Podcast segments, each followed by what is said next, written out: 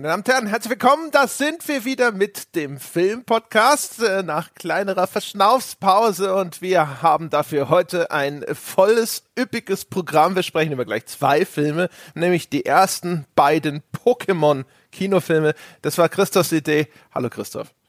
Naja, es war ja, meine Idee war ja eigentlich, also noch mehr zu gucken. Du wolltest alle sehen, ne? Ich wollte alle 25 gucken, aber ich weiß, dass ich damit bei dir nicht durchgekommen wäre. Deswegen habe ich ja äh, Zufallsgenerator gewürfelt. Und dann sind da nur zwei rausgekommen, äh, was natürlich für mich damals sehr enttäuschend war. Aber während ich so den zweiten Pokémon-Film geguckt habe, könnte es sein, dass ich mich innerlich ein wenig gefreut habe, äh, dass doch keine sechs gefallen ist oder was auch immer damals die höchste Zahl war. Ich glaube, du hast äh, auf vier hast du dich, glaube ich, eingelassen als möglichste höchste Zahl. Ja. Und auch nur, weil es so aussah, als ob diese Pokémon-Filme alle ungefähr eine Stunde lang sind. Naja, die sind jetzt alle so 75 lang, ne? Je nachdem, wie man rechnet, da reden wir bestimmt noch drüber, da gibt's mit so ja, diesen japanischen Anime-Veröffentlichungen gibt's ja immer so verschiedene Möglichkeiten, wie das äh, damals so ablief. Im Kino lief eine andere Fassung als auf DVD und dann wurde da noch was dazugenommen und dann wurde da das wieder weggeschnitten. Dann gibt's internationale Fassungen und japanische Fassungen und äh, ja, äh, ich habe mich jetzt äh, für die kürzestmöglichen entschieden. ja, ja, ich habe mich für die einzig verfügbaren äh, entschieden.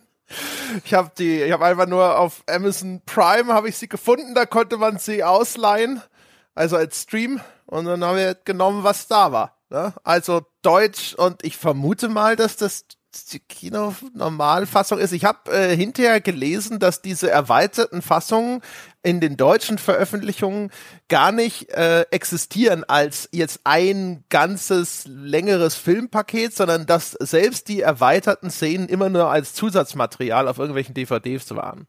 Ja, weil, also die wurden ja damals nicht synchronisiert.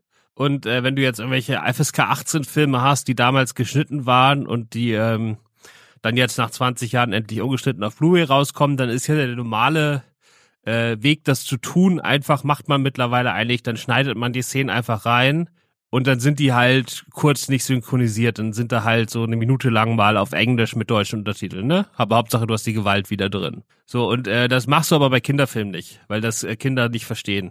Also wenn dann jetzt auf einmal der deutsche Sprecher fehlen würde, sondern dann redet halt irgendjemand kurz Japanisch oder Englisch mit Untertiteln. Also viele Kinder können die Untertitel noch gar nicht lesen und so. Und deswegen haben die diese Szenen, die sie dann später wieder eingefügt haben, halt nur ins Bonusmaterial gepackt, weil das einfach bei Kinderfilmen macht man das einfach nicht. Ja, wobei hier, also meinem Verständnis nach gab es ja auch beim Original Kino-Release eine Art Vorfilm mit irgendwie Pikachu auf Urlaub oder sowas. Ne? So ein bisschen wie diese Pixar-Kurzfilme, die manchmal vor den Pixar-Filmen liefen und dann teilweise besser waren als der Film. Und die gab's halt natürlich auf so einer DVD dann separat. Aber da das ja zu dem Bundle gehörte, dass quasi die gesamte Kino-Experience damals bestand aus irgendwie 20 Minuten Pikachu-Vorfilm und dann 75 Minuten Pokémon The Movie Teil 1. Da hätte ich schon irgendwie gedacht, dass das vielleicht im Stream auch mal vorne weggeschaltet wird, aber nein. Ja, das ist, bei denen ist es so ein bisschen, weil das ja wirklich war groß auf dem Plakat drauf mit Vorfilm so und so. Das ist natürlich ein bisschen die Frage, wie du das rechnest, ne? Also ich meine, die ganzen Pixar-Filme haben ja auch immer einen Vorfilm, ne? Ja, das sagte ich ja. Also jetzt schon seit vielen Jahren und äh, da ist es ja auch nicht so, dass der jetzt, wenn du die DVD startest, erst der Kurzfilm läuft. Ich weiß gar nicht, ob der da immer als extra mit dabei ist, also keine Ahnung. Aber damals bei Pokémon war das schon so, dass die wirklich in Deutschland so als großes Paket gekauft wurden und ähm, ich habe ja damals, habe ich schon öfter erzählt, ne, erzähle ich die Geschichte jetzt gleich zu Beginn. Ich habe ja während der erste Film 2000 im April, glaube ich, glaube ich nicht, weiß ich. Warum, warum stelle ich mein eigenes Licht unter den Scheffel? Ich weiß, dass der Film im April 2000 in den deutschen Kinos angelaufen ist und da habe ich im Kino gearbeitet, in einem Vorstadtkino in Hamburg. Und ähm, das war halt so die Kinosensation des Jahres, ne, für, für dieses Kino, weil war, gab schon mal Filme, die besser gelaufen sind als andere, aber das war jetzt mal so ein Film, der irgendwie Blockbuster-Qualitäten hatte, was die Zuschauerzahlen anging, wo aber dann nicht wie bei, was weiß ich, was lief 2000, Matrix, Star Wars, das waren so Sachen, die da liefen. Da sind natürlich die meisten Leute in die Innenstadt gefahren und haben sich die Filme in den großen Multiplexen angesehen. Und Pokémon war jetzt aber so ein Ding, da ist man halt mit seinen Kindern rein, da erreichte auch das Vorstadtkino, ne? Mhm. Und das hat also wirklich, sowas habe ich noch nie erlebt im Kino. Die haben uns sowas von überlaufen, dass kurzfristig entschieden wurde, also noch am Samstagmorgen, Wir streichen alle Vorstellungen von anderen Filmen heute. Äh, wir zeigen einfach nur Pokémon in allen Seelen gleichzeitig. Und es waren alle Seele ausverkauft. Ähm, Gab es damals noch keine Reservierungen für diese anderen Filme von anderen Menschen? Doch, die wurden weggeschickt. Also das war, da waren das wahrscheinlich immer so, was weiß ich, lass das mal 10, 20 gewesen sein. Ja. Und da hat einfach der Geschäftsführer, das war so ein richtig hemdsärmeliger Typ, ne, weißt du, der da so ein alter Kinomacher, der hat einfach gesagt, wir, wir verdienen jetzt ungefähr, was weiß ich, ein Drittel unserer Jahreseinnahmen. Also so ein bisschen so das, das Weihnachtsgeschäft, aber im Kino. Ähm, jetzt wahrscheinlich an diesem Wochenende nur mit Pokémon. Äh, das müssen wir machen. Und wenn wir da jetzt ein paar Leute vergraulen, das ist einfach. Äh, also ich meine, die Leute standen ja auch, also die Pokémon-Leute standen ja auch Schlange. Also da hätte man hunderte Leute wegschicken müssen. Mhm. Ähm, die dann keine Karte mehr kaufen könnten, weil dieses mit der Vorreservierung und so, das war damals noch auf Zetteln. Also wir hatten da echt noch so Zettel, wenn da jemand angerufen hat, wo wir das draufgeschrieben haben. Also das ist ja nicht wie heute, dass alle online vorreserviert haben und dann gesehen haben, dass es ausverkauft ist, sondern die allermeisten Leute haben einfach gesagt, komm, wir gehen heute mal ins Kino, dann geht man einfach dahin, ne? Und dann hätten wir die auch alle weggeschickt. Also das war schon äh, so, aber es waren natürlich noch Zeiten von 35 Meter Kopien. Also nichts digital, wo man das dann einfach einstellt, der läuft jetzt überall, sondern das waren noch äh, aus aus Celluloid, ja. Und das heißt, Aber wie, wie, wo hattet ihr denn auf einmal so schnell genügend Kopien auch her? nee, wir hatten eine. Ach so. Und dann haben wir den wirklich, also was eigentlich, Hattet ihr nur einen Saal oder was? nee, drei. Dann. Also, so. wir, also in einem Saal sollte es eh laufen und dann haben wir entschieden, nee, alle drei Seele zeigen jetzt nur noch Pokémon. Und dann hat das aber dazu geführt, dass wir wirklich die eine Kopie gleichzeitig durch drei Projektoren laufen lassen müssten. Also normalerweise. Ach, jetzt verstehe ich, das sind mehrere Rollen und dann läuft in dem ersten läuft die erste Rolle an und die anderen sind schon. Nein, nein, nein, nein, nein. Nein, nein, nein, nein, nein, nein, nein, nein. Gleichzeitig. Nein? Es war wirklich. Aber wie geht das? Ja, ich erzähle dir jetzt. Also normalerweise ist ja, du hast eine Filmrolle, dann legst du von der Filmrolle den Film in den Projektor und auf der anderen Seite kommt der Film wieder raus und läuft auf einer leeren Filmrolle sich selber wieder auf, ne? Und am Schluss ist die dann Mhm. halt voll. So, und ähm, was wir gemacht haben, ist halt Filmrolle in den Projektor rein. Da, wo das Ding aus dem Projektor rauskommt, einmal Oh ja. fünf Meter weit Ja, in den verstehe. nächsten Projektor. Der kommt ja wieder raus, fünf Meter weit in den nächsten Projektor. Ähm, und dann halt auf die Filmrolle. Also das lief wirklich komplett durch den Raum durch, lief diese Filmrolle dann live. Das ist natürlich auch mega gefährlich, ne? Weil weißt du, Ich wollte gerade sagen, ja. Und äh, Celluloid ist ja so hoch entflammbar. Ich glaube, das war schon, also das war dann schon die Endzeit des 35 Meter Films. Ich glaube, da haben die schon so, das war schon sicherer als 30 Jahre vorher, ne? Wo die Dinger ja schon, wenn du sie einmal schief angeguckt hast, gebrannt haben. Aber das ist äh, von der, also, also es war für die Filmrolle mit Sicherheit nicht gesund und es war auch eine gewisse Brandgefahr. So, und dann. ich wusste auch gar nicht, dass das geht. Das, also ich muss, das muss doch dann bestimmt auch mal irgendwie um so eine Kurve gebogen sein oder sonst was. Ich hätte gedacht, das ist viel zu gefährlich, dass das irgendwie reißt oder sich verheddert oder so. Ja, das, äh, klar, das war, ich weiß jetzt nicht genau, ob es gerissen ist, war natürlich noch eine sehr frische Kopie. Aber ähm, ja, also gesund war das nicht und das gehört sich auch nicht so, ne? Und ich weiß auch nicht, ob das jetzt mit dem Verleih abgesprochen war. Also keine Ahnung. Also da, wie gesagt, es war so ein hemdsärmeliger Typ, der hat einfach, gesagt, komm, machen wir jetzt. Und dann, ähm, ja, und dann äh, hat das aber natürlich zur Folge, dass der Film äh, in allen drei Kinos quasi, also mit einer Verzögerung von was weiß ich, fünf Sekunden halt gerade dasselbe zeigt. Und das war noch eine Zeit, wo in diesen Vorstadtkinos Pausen waren, damit man sich ein Eis kaufen kann. So, und das hatte jetzt aber zur Folge, dass die Pause in allen drei Serien gleichzeitig sein musste, weil du kannst das die ganze Konstrukt ja nur einschalten oder ausschalten. So, das heißt, dann war nach 40 Minuten Pause und dann sind 600 Leute haben sich in die Schlange gestellt, um sich ein Eis zu kaufen. Ähm, in einem so einem Vorstadtkino, wo eine so eine Dame äh, Eis verkauft hat. So, das hat eine Stunde bis eineinhalb Stunden die Pause gedauert, weil aber das auch, also für dieses Kino war das halt mega wichtig, dieses Geld zu verdienen, ne? Ja, Also das war, wie gesagt, das ist halt für die, das ist für die wie Lotto gewinnen. Das waren auch so ein bisschen war es auch arschig, weil diese die Leute, die an der Kasse gearbeitet haben und ich, der da aufgeräumt hat und Tickets abgerissen hat, wir wurden sehr, sehr schlecht bezahlt, aber wir haben pro Vorstellung einen bestimmten Betrag bekommen. Ähm, die Leute an der, an der Eiskasse, die haben Prozente bekommen. Und das hat wirklich dazu geführt, dass die teilweise einen Abend gearbeitet haben. Äh, und dann kam halt an, man so an am Abend im Vorstadtkino nur, was weiß ich, fünf bis zehn Leute, von denen haben drei Leute ein Eis gekauft. Dann haben die da fünf Stunden gearbeitet und haben am Schluss 40 Cent verdient oder so, ne? Oder Pfennige damals noch. Also das war wirklich pervers. So, und jetzt konnte man hier endlich mal richtig Asche machen. Und dann hat äh, der Chef irgendwie seine Tochter dahingestellt und hat die Angestellten nach Hause geschickt. Also so, so richtig arschig, ja. Äh, naja, egal. Und dann, ähm, Geil. so die, Ja, es, das fing nicht erst mit Amazon an, meine Damen und Herren.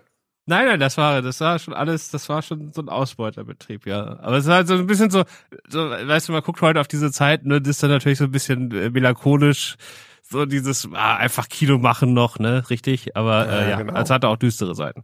Naja, hat auf jeden Fall eine Stunde bis anderthalb gedauert. Sehr schön, wenn man mit kleinen Kindern ins Kino geht, die werden da gar nicht äh, hippelig. Und was ist mit den nachfolgenden Vorstellungen? Die verzögern sich doch. Ja, das hat sich dann alles verzogen. Also die zweite Vorstellung des Films hat äh, eine Stunde oder zwei später angefangen. Ja, das kam dann. So, und dann gab es natürlich Stress auch wegen der zweiten Vorstellung. Und deswegen kam dann mein Chef auf die Idee, er zeigt den Kurzfilm einfach nicht mehr.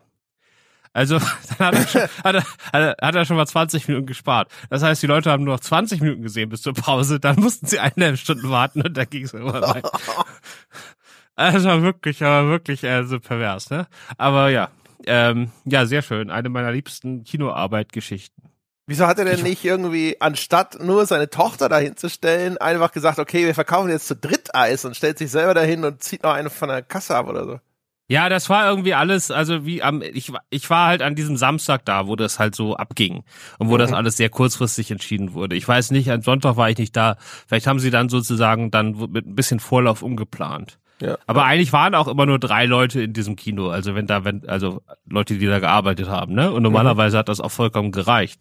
Ähm, ja, deswegen war, war halt krass. Ich war ein bisschen traurig, weil das war so, so, der, in der Woche ist der erste Film angelaufen, äh, der nur in Bergedorf, also bei der Vorstadt von Hamburg gelaufen ist, weil ich den ausgesucht habe. Ähm, weil ich gesagt habe, nee, den musst du spielen. Und ähm, ja, dann sind alle Vorstellungen von dem ausgefallen. Welch, welcher Film? Äh, das war, das kann ich nicht, das kann ich nicht laut sagen, aber doch, ich sag's laut, weil ich stehe dazu. Äh, das war Deuce Bigelow, Male Gigolo mit äh, Mit Rob Schein? Schneider. Schneider? Oh ja. shit. Das war fantastisch. Also so ein, so ein Typ, der aus Versehen für einen Gigolo gehalten wird und dann mit Ja, ja. äh, ähm, äh, merkwürdigen Frauen. Äh, Ich denke, Rob Schneider reicht schon. Also, das ist damit ist eigentlich meistens schon alles gesagt. Wobei das ja wahrscheinlich noch die bestmögliche Phase von Rob Schneider Filmen war.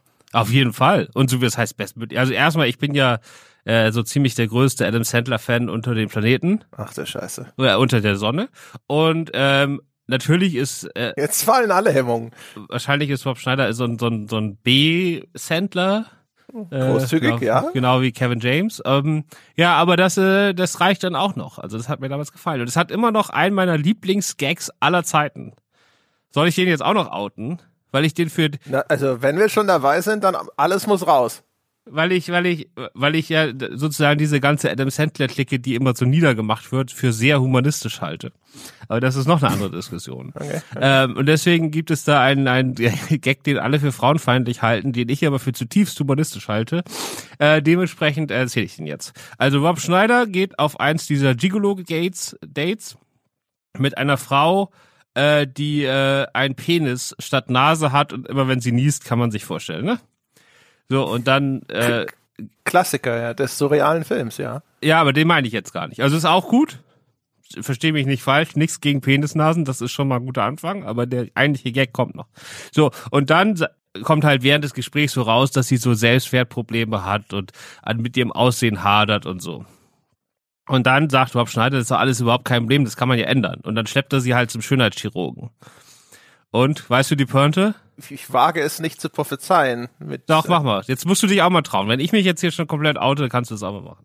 Äh, der- sie machen den Penis größer. Nein, das wäre, nein, nein, sie kommt halt, sie, sie kommt halt da raus, hat immer noch die Penisnase, aber zwei gigantische Brüste. Ah, ja. Ja, ich finde das super. Und das ist, äh, das ist subtile Sozialkritik, sagst du? Nee, das ist äh, humanistisch, weil, weil er quasi sozusagen diesen, diesen Makel von ihr gar nicht sieht, sondern sie als, als, als, naja, ist egal, da reden wir jetzt nicht drüber. Okay. Und, äh, ja, Irgendwann Sonderfolge. genau, zu Rob Schneider und äh, Adam haben wir, die haben ja leider, äh, also so eine halb, ne? Die haben halt Pixels gemacht, was natürlich schon Videospielfilm ist, aber keine Videospielverfilmung.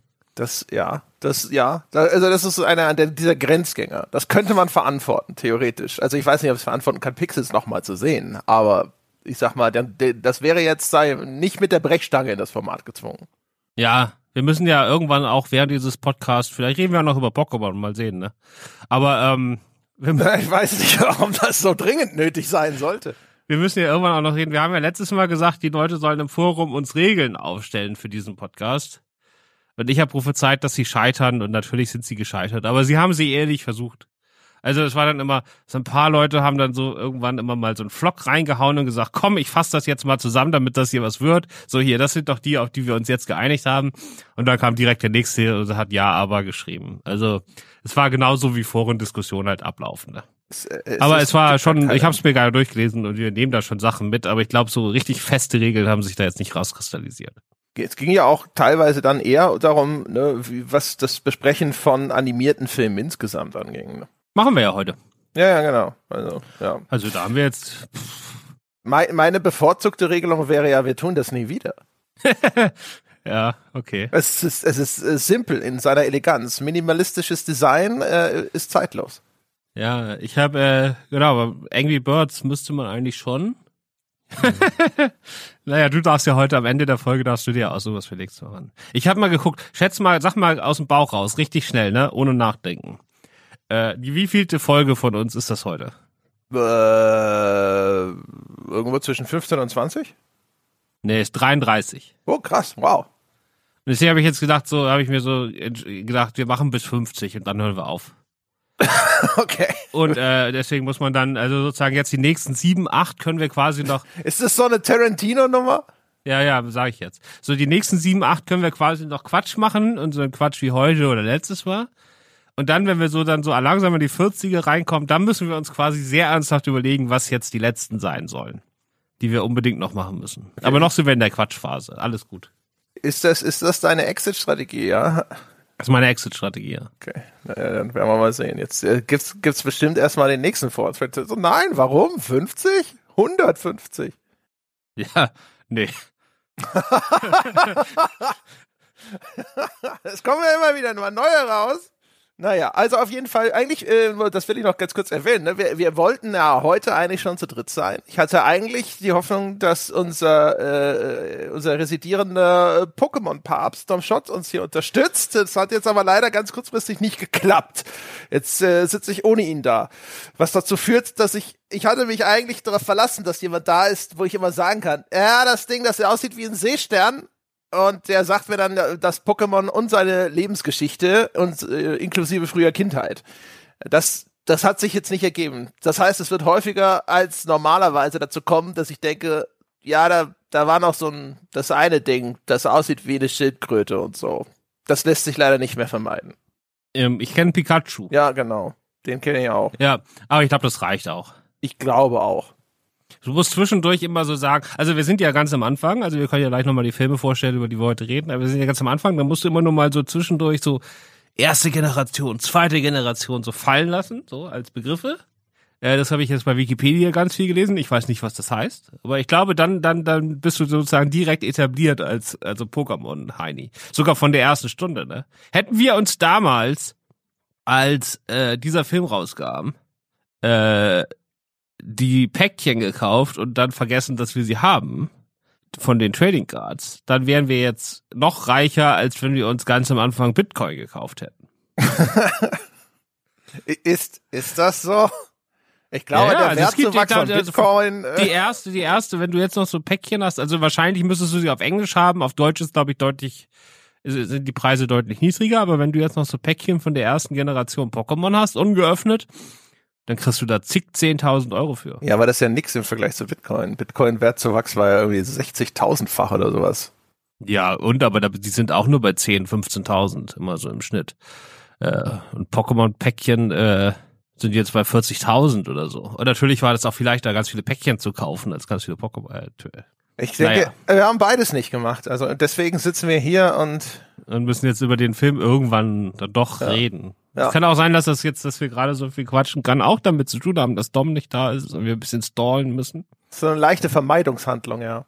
Ja. Ja gut, dann äh, ja, also ähm, reden wir über Pokémon, der Film.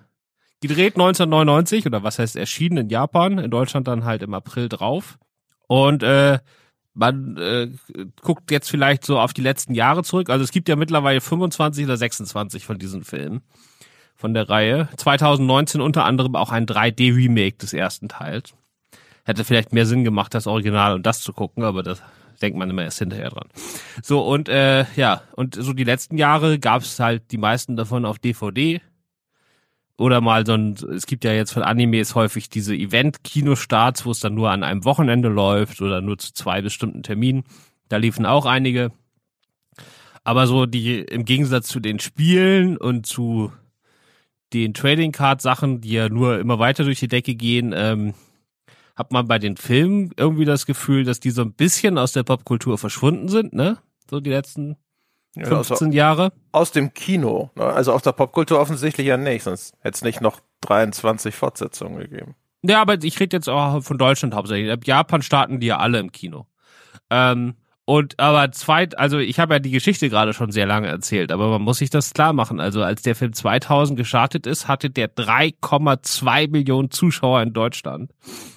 Das ist unfassbar. Also dass wir in diesem Jahr, also damals war es Platz 6 des Jahres, äh, genau hinter meine Braut, ihr Vater und ich und noch vor Toy Story 2.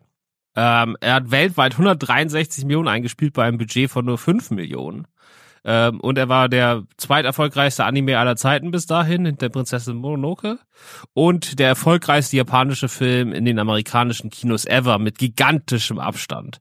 Also das ist einfach, also das war wirklich äh, ein Urknall, ne, fürs, für diese Art des Anime-Kinos damals. Ja. Also das war mehr, mehr in der Mitte der Popkultur stehen konnte man gar nicht als da.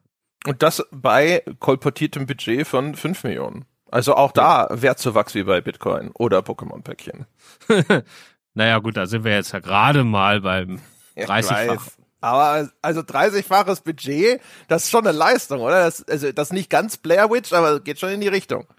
Das ist ein mega, mega, mega Hit, ja klar.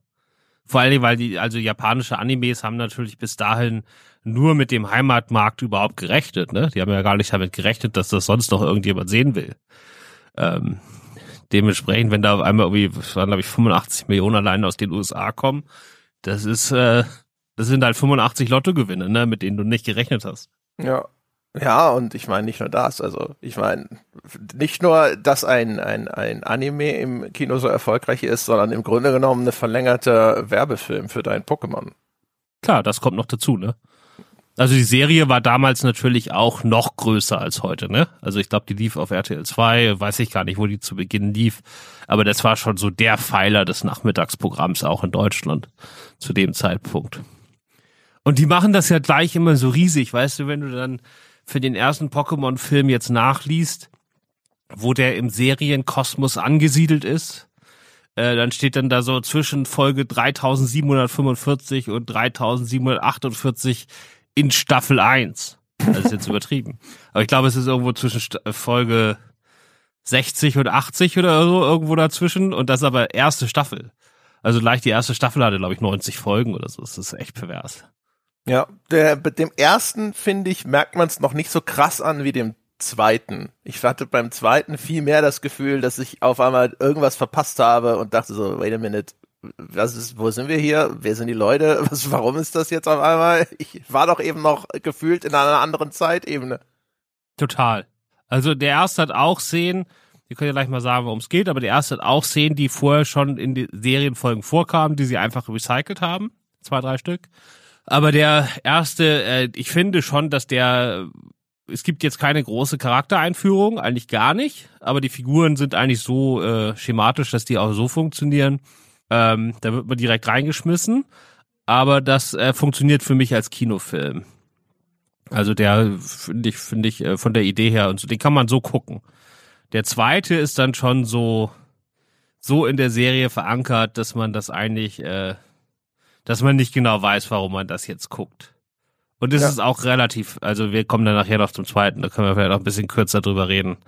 Äh, der hat mich auch dann extremst gelangweilt, weil das war eigentlich nur wie so ein, also wenn jetzt die Serie die Hauptstoryline ist, dann war das wie so ein sehr, sehr sich hinziehende Sidequest. so eine einfache Fetch-Quest. Das ist so ein bisschen, glaube ich, wie wenn du den Akte X-Kinofilm schaust, um die Serie zu gucken. Das kann sein, genau. So, hä? Ja. Wer ist das? Was wollen die? Was ist das mit den Bienen? Genau, aber der, ich finde, beim ersten haben sie es gut gemacht, weil da haben sie wirklich irgendwie noch so, man, also es gibt einen Prolog, es gibt auch einen noch viel längeren Prolog, der äh, ein eigener Kurzfilm ist, aber im Film selber ist der Prolog relativ kurz, der dauert vier, fünf Minuten und der bezieht sich nur darauf, dass irgend so ein Genforschungszentrum ein neues Pokémon herbeigeklont hat, äh, das jetzt das mächtigste aller Zeiten ist. Das heißt Mewtwo und äh, das wurde geklont von dem real existierenden, aber sehr, sehr seltenen Pokémon Mew. Und äh, das hat telekinetische Fähigkeiten. Und ähm, das wird geboren und ist quasi direkt Sokrates. Oder irgendjemand von der Größenordnung, weil der stellt sofort, äh, also der sagt, äh, bevor ihm Hallo gesagt wird, schön, dass du da bist, erklären die Wissenschaftler ihm erstmal den, den Sinn seiner Existenz und den stellt er dann sofort in Frage und fra sagt, Ja, oder den Nichtsinn seiner Existenz eigentlich. Ne? Sie, das erste ist ja, sie, sie erschaffen ein neues, megamächtiges Pokémon. Und das erste, was sie machen, ist, ist in eine existenzielle Krise zu stürzen, indem sie ihm sagen, dass er eigentlich nur eine verbesserte Kopie von Mew ist und dass sie jetzt weitere Experimente mit ihm planen. Herzlich willkommen. Ja, genau. Das herzlich willkommen sagen sie nicht mal. Also das ist, das ist sehr, Ja, also das ist wirklich eines der merkwürdigsten, merkwürdigsten Gespräch, willkommen auf der Welt Gespräche, die jemals geführt wurden. Ähm, ja, und dann äh, Mewtwo gleich so, oh, also mit auch mit so einer richtig geilen Erzählerstimme, die so richtig Gravitas hat, ne? Äh, fra äh, stellt, er fragt er dann, warum bin ich hier? Ist das wirklich der gesamte Sinn meiner Existenz? Sollte ich Ja, während das Forschungsteam sich im Hintergrund schon beginnt zu high-pfeifen. Er steht dann so da, so, oh, oh, das ist, das nimmt mich mit und im Hintergrund, also, ja, gute Arbeit, hervorragend. Wo ist der Champagner? Ja, genau. Und dann sagt es sich halt, nee, irgendwie nicht. Habe ich jetzt auch keinen Bock drauf, hier jetzt irgendwie versklavt in diesem Glaskasten rumzuhängen. Also macht es da alle tot, lässt die, äh, wahrscheinlich tot, lässt die äh, ganze Sache da explodieren und haut erstmal ab und sagt, nee, ich finde mir mal einen anderen Sinn. Und das Geile ist ja, also was, also Mewtwo vernichtet dann erstmal diese gesamte Forschungsstation, dann kommt dieser mysteriöse Fremde in einem Hubschrauber an, der dann sagt so, hey Mewtwo, ich kann dir helfen, äh, ich gebe deinem Leben einen Sinn, um ihn dann direkt wieder zu versklaven und ihn dann für Pokémon-Kämpfe zu benutzen, woraufhin Mewtwo den auch vernichtet, genauso wie die Forscher vorher. So, nee, das ist, so hab ich mir das auch nicht vorgestellt. Auch weg, bumm, die nächste Atomexplosion. Ja, aber das dauert wirklich nur fünf, sechs Minuten. Man hat irgendwie gleich alles verstanden. So, das Ding ist mächtig. Das ist jetzt vielleicht nicht von Grund auf böse, aber halt auch äh, irgendwie nachvollziehbar, dass er das hier auf dieser Welt alles nicht so richtig geil findet. So. Und dann der Vorspann und dann der Umschnitt so zu dem, was man von den normalen Pokémon-Serienfolgen kennt. Also Ash und seine Kumpels da oder seine Misty heißt sie, glaube ich, ne, seine Freundin und ich weiß gar nicht, wie der andere Typ heißt, aber den habe ich, Der heißt Brock. Ja, aber den habe ich, Den musste ich aber auch nachschlagen. ja, den habe ich aber eh, der, der hing immer im Hintergrund rum, wenn ich Ja. damals mal eine Folge, also irgendwie, also der verknallt sich dann ja in jede Frau, die sie treffen, ne, aber ich glaube, ansonsten macht er auch nicht viel. So, Das ist aber, das ist halt echt dieses Ding, da merkt man es auch im ersten, dass das so, die, die, diese Filme denken sich ja, ihr kennt das ja, ne? Ihr habt ja die Serie gesehen, ihr habt die Spiele gespielt, ihr kennt euch ja aus, ne? Also ihr kennt ja den Brock und sonst was, muss man auch nicht groß noch was mitmachen. Weil das ist halt einfach so, diese Figuren, auch gerade im zweiten Teil, da sind auf einmal auf, äh, irgendwelche Figuren da, der Brock ist auf einmal, glaube ich, weg. Und äh, das, das wird, die sind halt kurz da und danach werden die komplett fallen gelassen. Also so, ja, ja, wollten wir nochmal zeigen, dass die auch noch existieren, aber es ist jetzt so vorbei. Ja, aber der, der Brock, der ist, äh, im zweiten Teil läuft da so ein anderer Typ mit, der so ähnlich aussieht. Da habe ich Genau. ja erst nach der Hälfte des Films kapiert, dass der das gar nicht ist. Und der Brock lief nämlich dann auf einmal, sieht man so im Fernsehen so eine Nachrichtensendung von zu Hause, wo die wohnen, ursprünglich, wo die Mutter von Ash vorkommt und da läuft er im Hintergrund einmal durchs Bild. Äh, und da hab ich gedacht, was macht der denn jetzt da? Und dann habe ich gemerkt, das ist gar nicht der andere. Ja, aber das ist auch alles wurscht. Aber es ist eine wundervolle erste Szene, finde ich, mit Ash und so, weil sie direkt so die, also wir können nachher nochmal über die ganze Metapher sprechen, aber diese, diese Lebensrealität von Pokémon spielenden Kids perfekt auf den Punkt bringt. Weil Ash liegt da irgendwie so im, in so einem Die sind da auf so einer Wiese, ich glaube, die wollen picknicken oder so. Ja, die sind beim Picknicken, genau. Sind beim Picknicken so. Und er hat halt irgendwie keinen Bock, irgendwie Essen zu machen oder äh, aufzuräumen. Also er hat überhaupt keinen Bock auf irgendwas, ist da total schläfrig und abgeschlaft und hängt da irgendwie auf der Bank rum. So, und dann kommt halt so ein anderer Typ und sagt, ich bin hier Pokémon-Trainer, ich habe gehört, du bist irgendwie da ganz toll drin. Lass mal hier einen Kampf machen. Und dann springt er sofort auf und hat die Mega-Energie und äh, tritt da jetzt an. Und das sind natürlich genau wie bei Kids, ne? Wenn die ihr Zimmer aufräumen sollen, dann hängen sie halt da irgendwie auf ihr Bett rum und sagen, ich kann heute nicht und ja, nee, lass mich doch in Ruhe. Und wenn dann jemand sagt, lass mal Pokémon spielen, dann sind die aber ja. sofort hellwach, ne? Und ich finde, das holt die so perfekt ab, dass man dann direkt als Kind, das im Kino sitzt, da bist du sofort, du bist dann quasi sofort Ash und da sofort in dieser Figur drin. Also sehr, sehr schön gemacht, die erste Szene. Ja, es gibt auch den, den besten Satz des Films, weil Brock sagt, er hat seinen Spezial-Lutscheintopf für Kauffaule gemacht. ich dachte, sehr, das ist sehr gut. Du hast sogar das Essen extra als Schleim produziert, damit du die Energie zum Kauen nicht aufwenden musst. Das finde ich gut.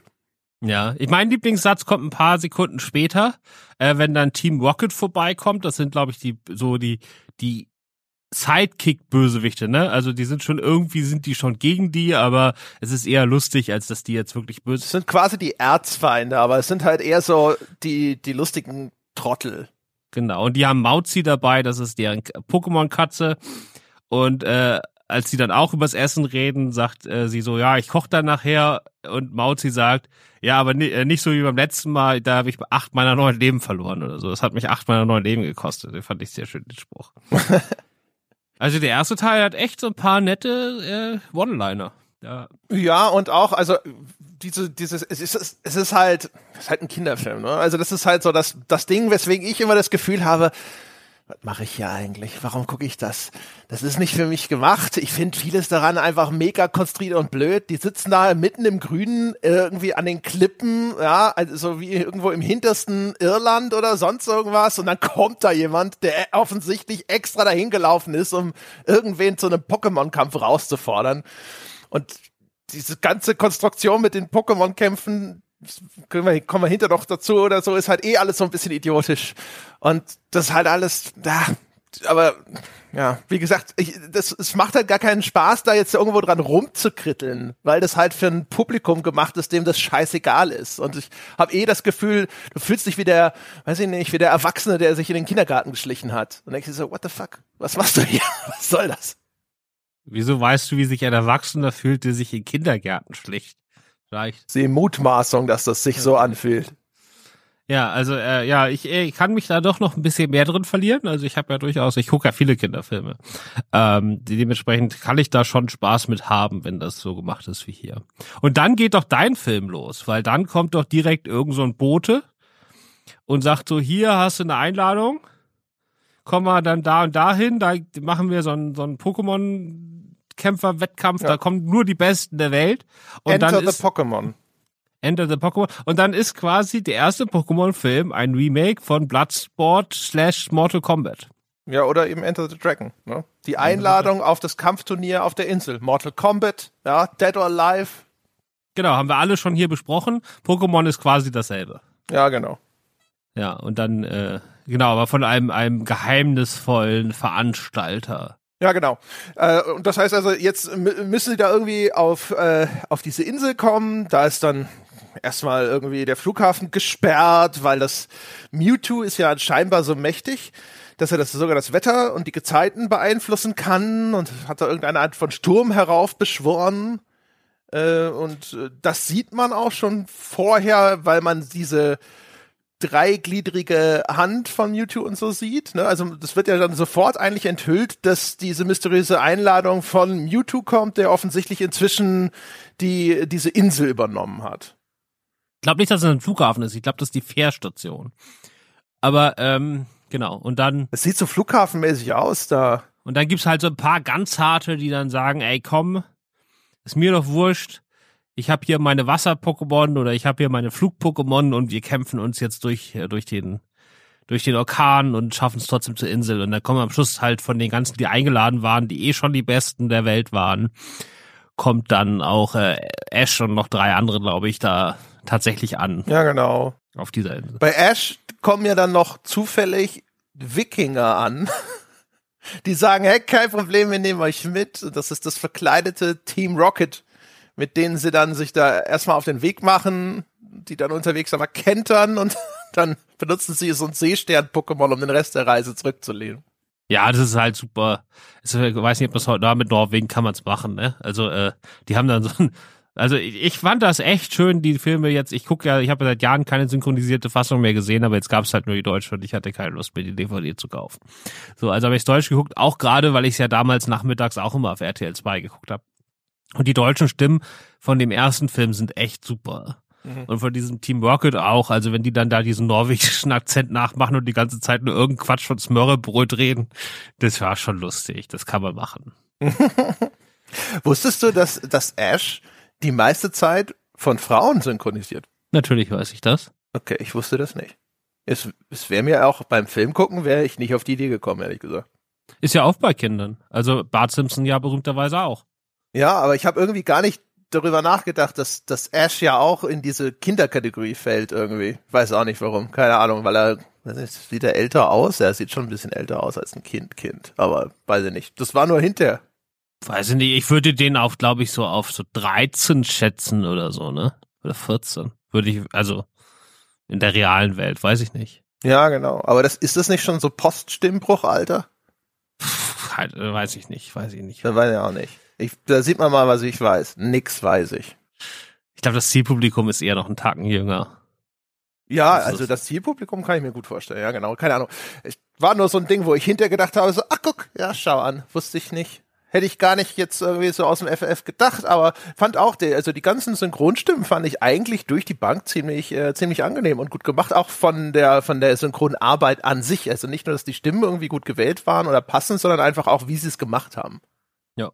Ist natürlich so ein bisschen bei diesen Anime-Animationen äh, auch nicht so schwer, ne? Weil du hast ja nicht so diese hundertprozentig genaue Mundanimation wie jetzt bei neueren Pixar-Filmen.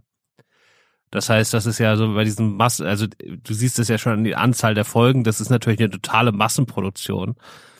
Und dann ist es, glaube ich, auch einfacher zu synchronisieren, ne? wenn du immer nur diese schwarzen Löcher hast, die da auf und zu gehen, mehr oder weniger. Das kann, kann, kann, also ja, das kann wohl sein. Also wahrscheinlich ist es auf jeden Fall günstiger, auch in der, in der Nachbearbeitung. Fand ich auf jeden Fall, also den Punkt fand ich gut. Ich fand auch generell es einfach angenehm, mal wieder äh, so klassische Animationen zu sehen, auch wenn das jetzt nicht irgendwie König der Löwen-Level ist, was äh, Zeichentrickfilme angeht oder sowas. Aber nachdem ja jetzt zuletzt eigentlich fast alles so aus dem Computer gekommen ist, habe ich gedacht, so, ach, das ist ja ganz nett. Das äh, hat, das erweckte leicht nostalgische Gefühle. Ja, ich finde, der hat, also der erste Film hat bei mir genau diesen End-90er Anime-Hype äh, Sweet Spot getroffen.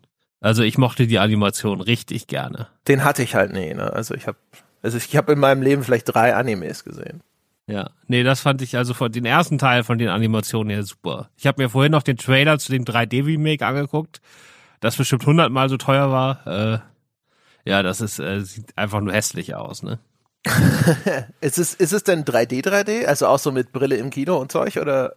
Weiß ich gar nicht, aber es ist halt wirklich 3D-Figuren, ne? Also ja. so ein bisschen wie, ja. Also wie man es heute halt macht. Äh, ist halt ein bisschen weird alles, ne? Die, die Figuren, die man aus 2D kennt, dann in 3D zu sehen. Ja. Ja, also auf jeden Fall, der, der, das waren so die, die, die Teile, die haben mir ganz gut. Ja. Ja, und dann kommt eigentlich schon nur noch der Showdown, ne? Mewtwo sagt, ich werde euch jetzt hier alle entführen und euch klonen und dann äh, werde ich die Klone nutzen, um damit die Weltherrschaft an mich zu reisen und dann machen wir hier eine Klonwelt und ihr ja. könnt uns alle. Also, aber auch, auch da wieder so ein bisschen, wo so denkst, also am Anfang habe ich noch gedacht, okay, also er hat jetzt äh, hier die, das Wetter schlecht gemacht, um schon mal vorab auszusieben, damit unter den Leuten, die eingeladen wurden, nur die krassesten und wagemutigsten überhaupt auf seiner Insel erscheinen. Dann ist die Casting Couch schon mal nicht so voll. Und dann also er will ja die ganze Welt auslöschen, will aber jetzt irgendwie vorher die mitgebrachten Pokémon dieser Trainer noch schnell klonen. Weil, aber die, die, die Pokémon selber, die will er nicht, weil die haben sich ja versklaven lassen. Genau, also er will irgendwie nur freie und das richtig frei sein kann man nur als Tod. Also der hat eine sehr verquer. Aber er war selber doch versklavt und hat sich befreit. Ja, aber hat er ja. Die anderen wollen ja nicht. Aber es ist ja auch so ein bisschen, es ist, er ist sich da schon ein bisschen widersprüchlich, weil er sagt zum einen, ähm, sozusagen, äh, es können irgendwie Menschen und äh, Pokémon können keine Freunde sein. Auf der anderen Seite verachtet er aber auch Pokémon, die aus, freiwillig bei ihren Menschen bleiben. Aber er hat, ganz ehrlich, er hat einfach diese Stimme. Weißt du, wenn er da so Sachen sagt wie ich bin bereit zu sein, ich kann das nicht nachmachen. Wenn er dann sagt, ich bin bereit zu sein mit dieser Stimme, dann dann dann glaubst du dem alles. also der hat ja schon, der hat ja schon, das ist fast so ein bisschen wie so ein Morgan Freeman, der wenn der dir irgendwie so einen Werbespruch über Mercedes-Benz aufsagt, dann glaubst du auch alles, weil das einfach Morgan Freeman Stimme ist. Und so ist das ja auch. Ich glaube, unser Erleben ist da unterschiedlich. Das ist, das, das ist hier genauso, genau. Wenn der einfach so philosophische äh, Floskeln aufsagt, dann denkst du, das ist der klügste, das klügste Pokémon der Welt und der wird das alles schon genau wissen, was er da tut. Ich kann das ja auch, ne? Also ich sag ja immer, die Leute sollen den Podcast abonnieren am Ende der Folge und dann machen die das. Ja? Das ist schon so, ne? Also vielleicht jetzt nicht 100% Morgan Freeman, aber ich sag mal 70? Naja. 65. Naja, aber wahrscheinlich haben 90 Prozent der Leute den Podcast auch schon längst abonniert. Ja, aber da, deswegen. Ach so, okay, nur deswegen. Ja. Nicht wegen dem guten Content. Warum macht ihr denn vorher überhaupt noch eine Stunde Aufnahme? Warum machst du nicht einfach jede Folge nur, du sagst, abonniert mal den Podcast? Das ist äh, der Anspruch gegenüber uns selbst. Ja, okay. Ja, man soll ja eh Podcasts machen, die man auch gerne selbst hören würde, ne? Richtig, richtig. Ja, dann funktioniert das am besten. Ja, also auf jeden Fall, ich fand's also diese ganze Geschichte auf der Insel mit dem Klonen und ach Gott, es ist halt alles so ein Schwachsinn. Dann rennen sie ja auch, also nachdem Mewtwo sich irgendwie enthüllt hat und seine finsteren Pläne, also dann rennen ja immer einzelne Pokémons und oder Pokémon-Trainer auf Mewtwo zu, ja, um sich da abwatschen zu lassen. Nachdem drei vorher schon weggewischt wurden wie lästige Schmeißfliegen, ist der nächste, der dann sagt so, ja, äh, Turtok, kümmert dich um diese Sache bitte. Und dann denkst du, du hast fünf Pokémon, können die nicht wenigstens alle gleichzeitig? Habe ich irgendwas nicht verstanden im Reglement? Welcher Schiedsrichter ja, würde ja, dir jetzt klar. die rote Karte zeigen? Nein, aber du musst das, das ist natürlich jetzt die Metapher. Also das ist natürlich wahrscheinlich so der Ehrenkodex der, der Pokémon-Trainer, könnte man so sagen. Aber das ist halt die Metapher von diesem Spiel. Mit diesem, dass man da diese, diese Runden basierend seine selten was, wo, wo die Metapher einer, eines Produkts und die Metapher des Films oder der Serie so perfekt zusammenpasst wie hier. Ich finde das absolut kein Wunder, dass das seit 22, 23 Jahren diese Serie durchgängig läuft, weil das einfach perfekt ist. Weil es gibt überhaupt keinen Bruch. Das funktioniert einmal. Also du hast jetzt ein bisschen dieses Logikproblem mit dem, dass nicht alle gleichzeitig angreifen, aber das ist auch wirklich das Einzige. Ansonsten geht das also absolut reibungsfrei über. Weil wenn du zum Beispiel. Naja. Nein, diese Welt funktioniert für mich perfekt. Nein, überhaupt nicht. Das ist Reibung wie die Sau. Und das ist auch die, die perfekte Metapher sowohl für das Computerspiel als auch für das Trading Card Game. Das geht so wunderbar ineinander über. Wenn, wenn du zum Beispiel, hast du wahrscheinlich alles nicht gesehen, aber wenn du zum Beispiel Yu-Gi-Oh! guckst, äh, da gibt's ja auch, da gab's ja zuerst das Trading Card Game und nicht das Computerspiel, glaube ich. So und dann spielen die ja in dem in dem in der Serie ähm, spielen die ja dann dieses Trading Card Game, weil die keine Pokémon Bälle haben, sondern die haben ja wirklich Spielkarten, die sie ausspielen, wo dann diese Figuren rauskommen. Und das finde ich mega Bruch, also weil das das ist irgendwie sehr sehr unsauber gelöst. Während so diese Idee von den Pokebällen funktioniert halt auf der, in der Serie und im Film genauso gut wie im Spiel. Ähm, also deswegen, also. Ja, aber in beiden Fällen scheiße. Also ich finde, dass äh, diese ganze Geschichte ist eigentlich völlig idiotisch, weil es, es geht ja dann auch genauso bescheuert weiter. Der, der, der, der, das große Finale ist ja dann, also dann erscheint ja ein, ein Mew, also eine dieser Pokémon, aus denen Mewtwo geklont wurde, ja, und sagt dann so, ja, aber ey, wenn du richtig krass bist, dann kämpfst du ohne deine Spezialfähigkeiten, ne? Und das kommt auf die Kraft im Herzen eines Pokémon an und dann lässt sich irgendwie Mewtwo natürlich auf diese Herausforderung ein, ja, da ist das Ego zu groß. Und dann hinterher kämpfen dann alle Pokémon ohne Spezialfähigkeiten gegeneinander und verkloppen sich einfach. Und dann stehen alle rum und fassen sich an den Kopf und sagen, oh nein, oh Gott, Pokémon dürfen nicht so gegeneinander kämpfen. Wo du denkst, what the fuck, weißt du? Die, die ganze Zeit werden die gegrillt von Feuerbällen, ja, werden irgendwie unter Strom gesetzt, aber um Gottes Willen, wenn die Entons auf einmal sich zum Ohrfeigenkampf treffen, ja, dann sind alle entsetzt über diese Pokémon-Gewalt, die sich da abspielt. Und diese, diese Viecher, ja, nein, die werden nicht versklavt, sie sind Freunde, aber sie werden in Pokebällen gehalten gehalten und sie werden mit Pokebällen eingefangen. Das ist halt alles Schwachsinn. Da, da, da versucht die, die beide Filme versuchen über Aspekte drüber zu bügeln, die eigentlich inhärent kritisch sind an dem ganzen Szenario, nämlich dass die Viecher tatsächlich einfach eingefangen werden und dann bessere Hundekämpfe veranstaltet werden. Und dann tun sie aber so, als wäre das alles total das ist, äh, Ja, das ist so eine gewisse Dissonanz, ne? die natürlich noch dadurch ja. verstärkt wird, dass die Filme ja immer so Nachhaltigkeits- und Umweltthemen haben. Und Tierschutz oder so, ne? Also als unterliegende Metapher oft in den Storylines. Und da fragt man sich immer schon so, ob der, da die Bösen jetzt ja. wirklich böser sind als jetzt die, die so gut tun. Ich fragte, hat mich vor allem gefragt, ist es Vorsatz? Also wissen die, dass dass man berechtigterweise mit dieser Kritik an die Reihe rangehen kann und versuchen sie da jetzt so ein bisschen drüber zu bügeln, ja, und schon mal dem jungen Publikum so nochmal zu signalisieren, so siehst du, nein, nein, die Pokémon, die wollen das, die, die sind Freunde. Und solange die Pokémon nur mit ihren Spezialangriffen kämpfen, ist das cool. Ist nur schlimm, wenn die Pokémon anfangen mit ihren ich glaub, wie oft Stummelärmchen äh, aufeinander einzuwatschen. 1500 Folgen oder wie viel es gab und 26 Filmen schon irgendwie bewusstlos da lag und man kurz dachte, ist er jetzt tot und dann steht er doch wieder auf. wahrscheinlich so 150 Mal. Also ich müsste Ash schon. Ja, ja. Wahrscheinlich, Ash müsste.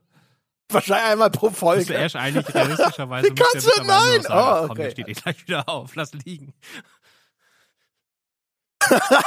Wahrscheinlich gibt's einfach schon, das ist dann hier das 90. Pikachu, das sehen wir alles nicht, das passiert nur offscreen. Ja klar, bei solchen Tierfilmen, da hat man immer noch ein paar Ersatz, die man dann holt, wenn der erste nicht mehr will. Ja, das ist, äh, das ist so. Ja. Aber jetzt, äh, Pikachu ist ja jetzt, äh, hat ja jetzt ein eigenes Franchise, also der muss sich da nicht mehr so, nicht mehr so fehlen. Ja. Der ja doch sogar noch erfolgreicher war. Sein Soloalbum. Ja. Äh, der ist der, der Robbie Williams aus der Crew. Oder der, wie heißt der von One Direction? Ja, ich auch nicht, aber der ist jetzt auch ein Star. Das weiß ich doch nicht, keine Ahnung. Harry Styles natürlich, Harry Styles. Junge. Ich weiß nicht, wo, wo war Justin Timberlake? Der war doch auch in einer Boyband. Justin Timberlake war bei NSYNC. Na, siehste. Da haben wir doch jetzt eigentlich hier die goldene Trias zusammen. Ich glaube, von Backstreet Boys ist niemand berühmt geworden, ne? Außer Nick Carter jetzt wegen irgendwelchen Vergewaltigungssachen. Aber es ist vielleicht auch nicht das Beste. Das weiß ich nicht. Ich bringe, ich, ich, ich kenne nur die Namen der Leute, die hinterher irgendwelche Stadien ja. alleine gefüllt haben. Ja, so, das äh, ist Pokémon. Der Film. Ja, das so grob, ne? Also im, also die alle prügeln sich irgendwo hinterher und dann äh, Ich weiß, ich weiß, wie es ausgeht, weiß ich, wie wie wie es dazu kommt. Ja, wie geht's denn aus nochmal? Äh, alle Pokémon heulen, ne? Also äh, genau, die, die hier äh, die, Mew, also das das das Original Mew, das da erscheint und Mewtwo, die kämpfen miteinander und Ash hat irgendwann die Einsicht, nein, äh, eine Seite muss mal aufhören mit dem Kämpfen, sonst geht es immer weiter und dann rennt er dazwischen mitten in äh, zwei Attacken von Mew und Mewtwo, die übrigens Spezialattacken einsetzen. Warum immer. Und dann wird er quasi versteinert oder sowas und das finden alle ganz schrecklich. Und dann fangen alle Pokémon an zu heulen und die Tränen aller Pokémon beleben Ash wieder. Und ich weiß nicht, ob das vorher schon Kanon war, aber so passiert's. Ja, genau. Also es ist ja sowieso, dafür, dass es, ich weiß, ich weiß es ehrlich gesagt gar nicht. Was ist denn so in Japan so der Anteil von Christen? Weiß ich nicht. Aber auf jeden, ja, aber es ist ja hier, hier ist es ja schon sehr stark. Ne? Klein. Ne? Also du hast äh, Gibt dieses. Es, aber klein ähm, wenn Mewtwo da mit diesem Sturm anfängt, dann gibt es so die äh, Hafenmeisterin oder ihre Kollegin da, die dann sowas erzählen, wie dass das irgendwie in der Legende war und das gab es früher schon mal. Da gab es auch so eine große Flut und die hat irgendwie alle Pokémon umgebracht und dann hat das wieder von vorne angefangen oder so. Äh, was natürlich die Arche Noah-Geschichte ist und die Sintflut eins zu eins. Ja, so apokalyptische Geschichten gibt's wahrscheinlich echt in der Mythologie jeder Nation oder was auch immer. Ja, aber das ist schon sehr nah dran. Und du hast dann natürlich im Endkampf diese äh, Jesus-Geschichte mit dem äh, halt die andere Backe auch noch hin, ne? Dass die einen dann aufhören und sich verprügeln lassen. Also es steckt dann schon drin. Also ich fand das sehr auffällig, was mich dann so ein bisschen Ja. überrascht hat. Ja, wobei natürlich dadurch, dass wir aus so einer christlich geprägten Ecke kommen, ist das natürlich auch die Linse, durch die man das liest. Und der Japaner sagt vielleicht, ja, das ist wie die Träne der Amaterasu, die ja äh, Japan erschaffen hat, oder was auch immer. Ich glaube, genau das sagt er nicht. Aber ja. Ja, das, geil. Ich sag ja, das, ne, das, ich, ich sitze ja hier, ich sag ja, ich weiß nicht, was ich hier mache in diesem Podcast. Ich bin halt da, ich tue, was ich kann, ich gebe 100 Prozent, aber es ist halt nicht genug. Du kannst doch mal jetzt eine Wertung geben für den ersten Film. Also, also so, also mein Filmerleben, vielleicht jetzt war eher so eine zwei, aber als Kinderfilm könnte man den wahrscheinlich schon.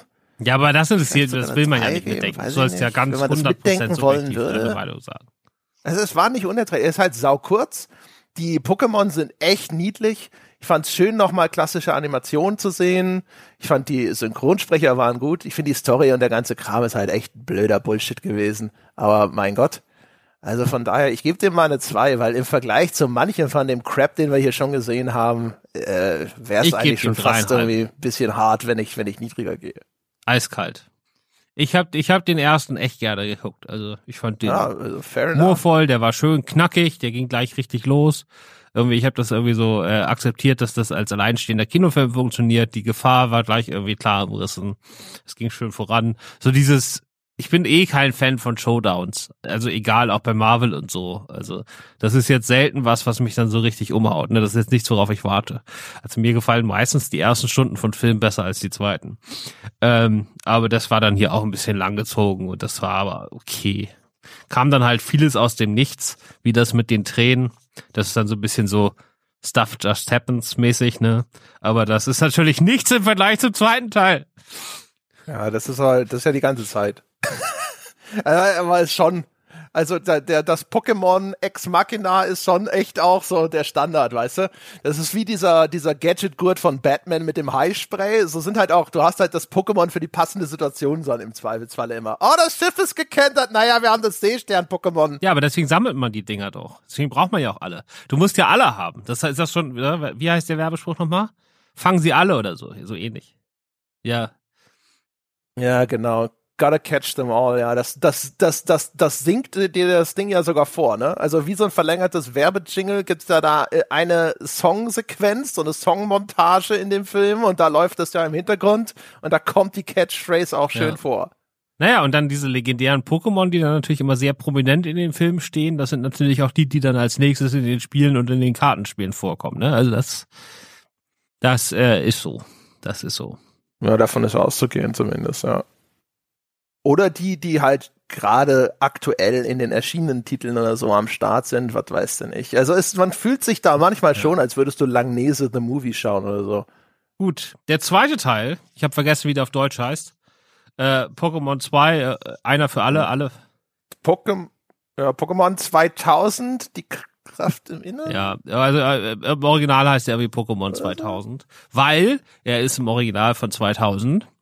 Also in Japan kam er ein Jahr nach dem Original raus. In Deutschland dann wiederum haben die nach den 3,3 Millionen gesagt, wir müssen jetzt hier ein bisschen schneller äh, zurande kommen als beim ersten Mal.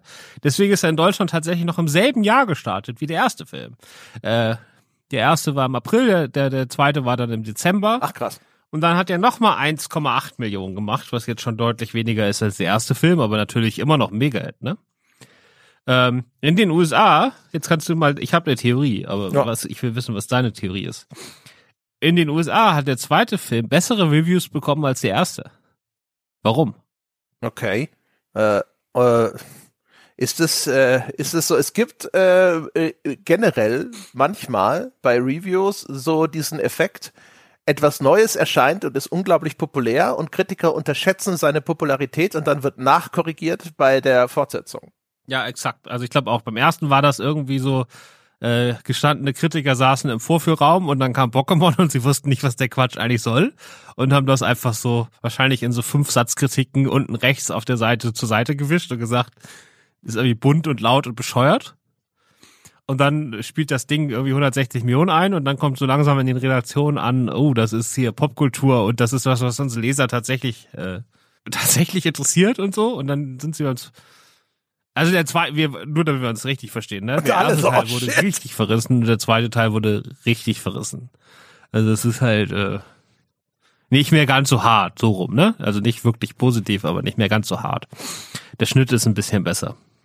Ja, es ist aber natürlich Quatsch, weil der zweite Film ist viel schlechter als der erste. Mhm.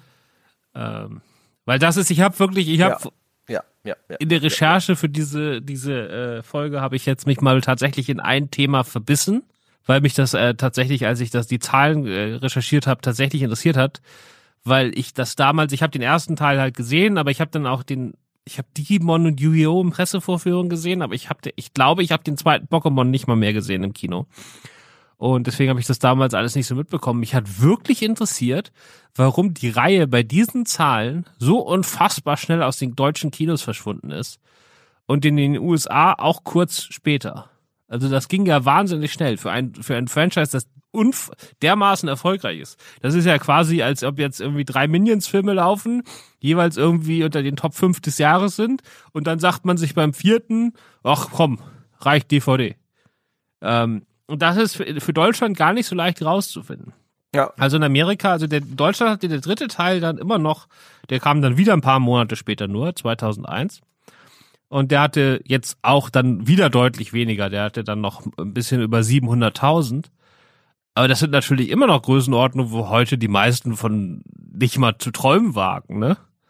Äh, also klar, wenn du so, ein, so, ein, so eine günstig produzierte Reihe hast, die dann wahrscheinlich im Einkauf auch nicht teuer ist, ähm, wenn du da mit 700.000 im Kino absahen kannst, dann machst du das. Aber ab dem vierten Film in Deutschland nichts mehr im Kino. Ist die Frage, war sie im Einkauf wirklich noch nicht mehr so teuer? Weil wenn die anderen so erfolgreich sind, dann wird ja der Lizenzinhaber irgendwann auch sagen, naja, guck mal, was dir das hinter ins Kino spielt, ist doch scheißegal, was mich das gekostet hat. Ich weiß, was du damit verdienst und deswegen ist das teurer. Ja, aber es hat ja dann niemand anders gekauft. Also da müsste ja, also es hat ja jemand gekauft. Also es hat ja jemand die Rechte gekauft und es dann auf DVD rausgebracht. Mhm. Also, ne? Und äh, ich weiß, in Amerika war es halt so, also be beziehungsweise weltweit, die ersten drei Teile wurden von Warner Brothers vertrieben, international. Und die haben natürlich, also Warner Brothers ist einer der größten Filmverleiher der Welt. Das heißt, die haben dann natürlich auch ihr Netzwerk und die Marketing Power und die können das dann auch relativ groß machen.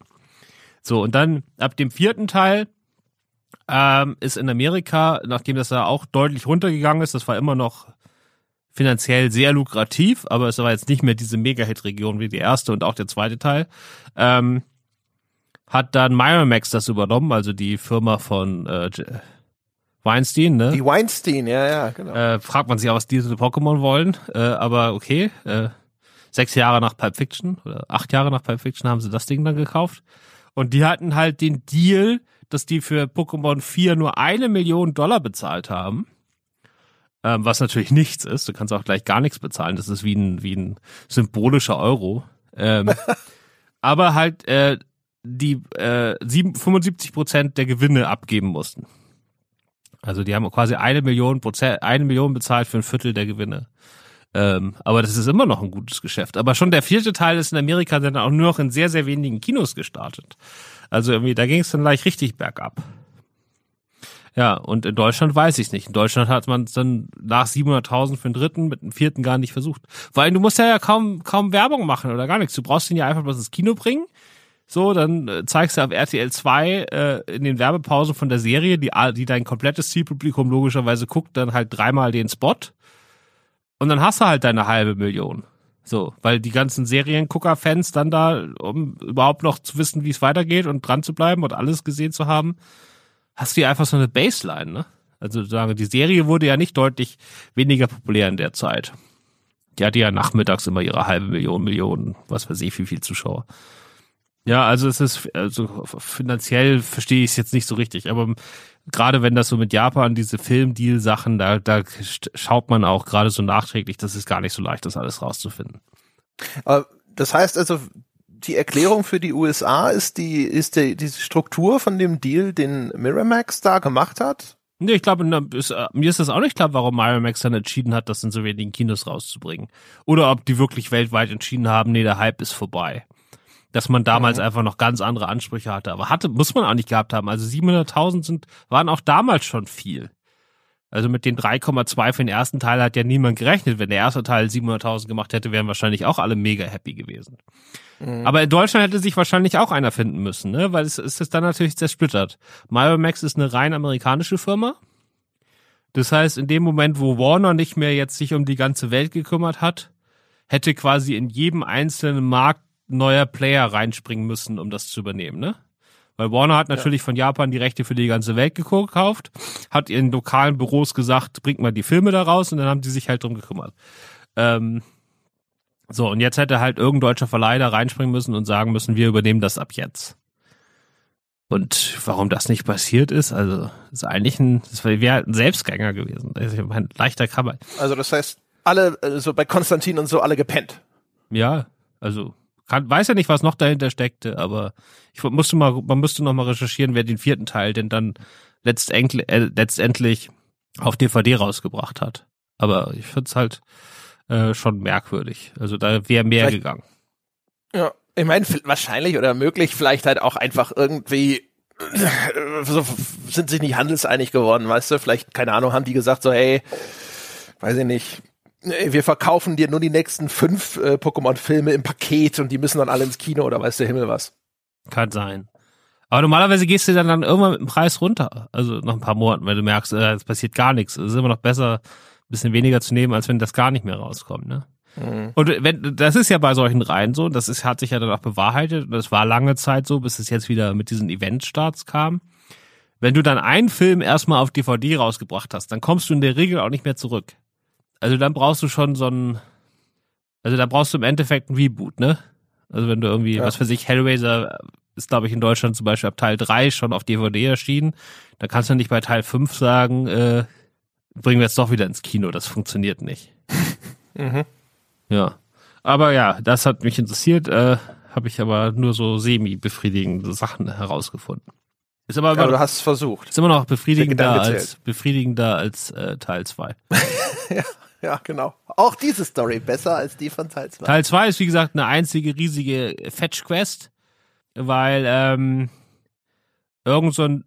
Teil 2 ist wirklich eine Story, noch ganz kurz bevor wir dazu kommen, das, das könnte auch so eine, äh, wirklich so eine Videogame-Story sein. Ja, auf jeden Fall. Weil es halt so ein, so ein simples Setup hat mit, da ist ein Pokémon-Sammler, und der will ein super seltenes Pokémon haben und damit dieses Pokémon erscheint, muss er erstmal drei andere Pokémon fangen. Und das ist halt echt so, das klingt wie eine, auch wie eine Pokémon-Game-Story. Ist ja im Endeffekt so ein bisschen die Story von dem letzten Zelda-Game, ne? Wo man ja auch diese drei Viecher da erstmal machen musste, um dann also in, in, von der Struktur her könnt, kannst du wahrscheinlich ein halbes Dutzend an Games aufzählen. Gerade klassische äh, aus frühen äh, frühen Zeiten, weißt du, finde die drei Teile des Triforce, weißt du, das ist ja duh. Genau, und das ist dann auch so mit dieser Levelstruktur, weil du hast, es geht um drei legendäre Vögel, und in einer neuen Region, auch typisch Pokémon. Hier ist die neue Region Schnickedi Schnupp und da gibt's neue Pokémon und die, der Pokédex ist jetzt, keine Ahnung, auf 5000 oder was irgendwas angewachsen. Zweite Generation. ja. Genau. Vielleicht auch schon die dritte. Nee, zweite Generation. Dritte kommt später. Ich kenne mich da aus, weißt du? So. Okay, und okay, die, okay. jeder Vogel hat seine eigene Insel. Deswegen tun die sich auch nichts, weil die würden sich total streiten, wenn die sich treffen würden. Aber jeder Vogel hat seine eigene Insel. Und äh, die ist dann auch so ein bisschen nach ihm aufgebaut, weil es gibt einen Eisvogel, der hat eine Eisinsel, es gibt einen Blitzvogel, der hat so, naja, die Blitz, also ganz ehrlich, die, die Blitzinsel und die Feuerinsel unterscheiden sich jetzt nicht so richtig, die sind halt grau. Sobald der Feuervogel weg ist, will ja auch der Blitzvogel da sofort seine Fahne in den Boden stellen. Genau, der kommt dann rüber und sagt, jetzt ist das auch noch meine Insel. So, und dann kommt nämlich die große Naturbotschaft dieses Films, weil genau zwischen diesen drei Inseln, also die drei Inseln sorgen dafür, dass ein warmer Unterwasserstrom, der da im Ozean lang geht, sich an diesen drei Inseln so aufteilt in drei verschiedene Ströme und quasi so das komplette Klima des gesamten Planeten regelt. So, mhm. und jetzt, wo der eine Vogel schon von dem Bösen gefangen wurde, der so ein relativ langweiliger Lupine äh, the Third Abklatsch ist, ähm, bricht dann halt quasi dieser Strom da zusammen und so überall gibt's merkwürdige Wetterphänomene, schneit auf einmal und äh, ja, also irgendwie so die Welt geht so halb unter, so Day After Tomorrow mäßig. Roland Emmerich Pokémon. Ja. Genau. Und deswegen, deswegen kommen dann Ash und seine äh, Leute dann da irgendwie hin und wollen da was machen, aber landen erstmal. Na, eigentlich kommen die ja dahin, weil die zufällig auf einer Insel stranden, wo zufällig ein äh, so, ein so ein Inselfest ist und die zufällig jemanden brauchen, der als äh, in, in, in, im Rahmen dieser rituellen Handlung drei Schnupsis von diesen Inseln holt und die sagen Ash. Ja, weil du, er ist ja auserwählt. Das ist ja auch so ein bisschen. Das würde man heute, glaube ich. Also er soll ja den Auserwählten spielen, ne? Das ist ja eigentlich eher so eine jährliche Aufführung quasi. Ja, genau, aber dann. Und dann stellt sich raus, er ist wirklich der Auserwählte. Er ist wirklich der Auserwählte. Ich glaube, wie oft er schon der Auserwählte war in irgendwelchen alten Legenden, die da irgendwo äh, seit Generationen rumgegeben werden. Aber am Ende ist es immer Ash. Also es ist schon ein bisschen äh, bisschen merkwürdig, weil eigentlich ist ja bei heutigen Kinderserien so Teamwork, ne? Und äh, wir müssen hier im Team arbeiten und Diversität und schieß mich tot. Und da ist es aber, nee, du bist der eine und du bist der Mächtige und du machst hier ja. alle platt und du bist der Auserwählte und nur du kannst das machen. Das ist alles Genau. Und die Frauenrollen streiten sich darum, wer von ihnen beiden jetzt in Ash verschossen ist und dürfen medizinischen Beistand leisten. Ja. Also das ist ein bisschen, ja, das war halt damals noch so. Ich weiß gar nicht genau. Ich habe jetzt Ewigkeiten keine neuen Pokémon-Folgen mehr gesehen. Keine Ahnung, wie das heute so ist. Aber Ash ist schon noch dabei, oder? Haben die neue Leute? Nee, das, das muss schon Ash sein. Ich hab doch, ich habe doch keine Ahnung. Ja. Ich nehme es mal an. Ich nehme es mal an. Ja. Ich meine, wirst Ash Ketchum ja nicht einfach so mal austauschen bei Pokémon, dann machst du lieber ein Spin-off. Ja, genau. Und dann, äh, ja, dann müssen die die halt, dann muss er halt dahin fahren, irgendwelche Glaskugeln sammeln. Also es ist echt langweilig. Das Einzige, was da irgendwie so ein bisschen Spaß macht, ist Team Rocket entscheidet sich jetzt irgendwie, dass sie jetzt gut sind und ihm helfen wollen. Und dann gibt's da zwei, drei ganz nette Sprüche, aber ansonsten, boah, ist das langweilig. Boah, ist das langweilig. Also diese, das sieht auch diese Inseln dafür, dass das so unterschiedliche Natursachen sind mit Blitzen und das sieht alles so unfassbar langweilig aus. Und es ist auch irgendwie billig gemacht. Also da, da könnte das mit dem Lizenzding wirklich sein. Also innerhalb Japans. Ich weiß nicht genau, wie die äh, Kinofilmproduktionsfirma mit äh, Nintendo ist das, ne? Nintendo zusammenhängt. Oder wer auch, wem auch immer die Pokémon-Rechte gehören. Ja, also wahrscheinlich, also eigentlich ist ja Game Freak die, die Firma dahinter und dann gibt's ja auch eine Pokémon Company inzwischen und die Nintendo ist da auch mit an Bord und sowas und hübidühüb. Ja, genau, also weil der zweite Teil hat sechsmal so viel gekostet wie der erste. Und es gibt so ein paar so moderne Animationstechniken im zweiten, die wahrscheinlich tatsächlich teurer sind, aber trotzdem schlechter aussehen. Also der erste. Ja, genau. Also halt 3D-Grafik erstmals. Ja, so das sieht halt doof aus. Das war also die Anfangszeit, wo das angefangen hat. Da war das noch arschteuer, hat die Filme aber nur schlechter statt besser gemacht. Und das Zweite ist, es gibt halt auch, also einmal rutschen die da so eine Rutsche runter auf dem Eisplaneten, glaube ich, durch so einen Steintunnel. Und das ist halt quasi so ein zwei Sekunden Loop, der einfach 20 Mal hintereinander geschnitten ist. Und das ist halt echt, ich habe gedacht. Und dann kommen sie irgendwann so an die frische Luft, sind wieder so unter freiem Himmel. Und dann kommt der nächste Tunnel und es sind wieder, ist wieder derselbe zwei Sekunden Loop, der fünfmal aneinander geschnitten ist. Also das sieht dann halt, da ist, fühlt man sich schon ein bisschen verarscht als Zuschauer und das sieht halt auch echt billig aus. Ja. Es gibt auch übrigens in dem Film eine Szene, wo ich genauso äh, dachte, so versuchen sie hier existierende Kritik wieder so ein bisschen äh, neu zu framen, weil da geht's ja darum, dass der Lawrence oder wie er heißt, der da dieses Pokémon fangen will, da dem wird ja dann vorgeworfen von den Trainern, dass er die der, der will die einfach nur sammeln, die Pokémon, der betrachtet die als wären sie nur Objekte. Also so geht man mit Pokémon nicht um, das, während ja die Kernbotschaft normalerweise ist, du musst sie alle sammeln, alle, die Sammlung muss vollständig sein. Ja, aber es kann ja auch sein, dass sich das so an die an die äh, in, in, institutionellen Pokémon-Anleger richtet, weißt du, die sich die Boxen kaufen und dann einfach nur hinten ins Lager stellen, um sie zehn Jahre später für mehr Geld zu verscherbeln. ja, Soll man, wenn man Pokémon versteckte Botschaft an die Pokémon-Scalper. Wenn, wenn man äh, Pokémon-Boxen kauft oder Päckchen, dann soll man sie bitte auch sofort aufmachen, weil man sozusagen mit den Karten die leiden die Pokémon. Man muss man muss mit den Karten spielen und nicht sie einfach nur irgendwo hinstellen. Das geht nicht. Man muss die schon einsetzen. Ja, genau. Wenn wir dir den Hund kaufen, musst du dich auch um das Tier kümmern. Ja, so, so ist das für mich. So ist die. Ja, mhm, ja. Ja. Oh.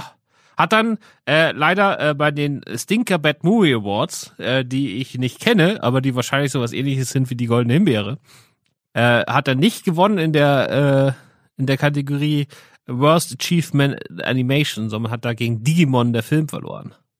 Der aber auch wirklich auch scheiße ist. Ich wollte gerade sagen, das klingt aber auch nach harter Konkurrenz. Ja. Ich glaube, du hast Glück. Ich glaube, Digimon ist auch Training Card und nicht Computerspiel. Eindeutig. Ja, also ist- kein Digimon für dich. Das weiß jeder. Also da muss. Nur noch die anderen 23 äh, Pokémon-Filme irgendwann.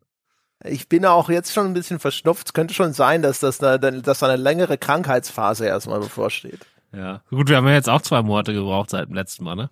Ich glaube, das ist eine, Ja, das eine der, der längsten Pausen ever. Zufall? Da musste viel mentale Energie aufgebaut werden. Zufall? Ich Ja. weiß nicht, das, Verschwörungs. wir werden es nie erfahren. Ja. Ja, gut, aber, ich Aber fand, Po- äh, ich fand den Podcast jetzt äh, erstaunlich unterhaltsam. Ähm, ich gehe davon aus, dass es den Menschen da draußen auch so gibt. Ähm, aber bevor es jetzt kippt, geben wir einfach jetzt unsere Wertung für den zweiten Teil und dann suchst du dir aus, was wir für den nächsten machen. Alright. Sei, du hast jetzt noch total geniale Ideen, aber glaube ich nicht. Nee. Nee, genau. Also, Wertung? Nee. Äh, das Schlimme ist, dass die so, also der Effekt von, es ist sehr kurz und ich finde Pokémon niedlich, ist, äh, ist immer meistens, das hebt es auf so einen Basissockel, der es von den anderen Filmen teilweise abhebt.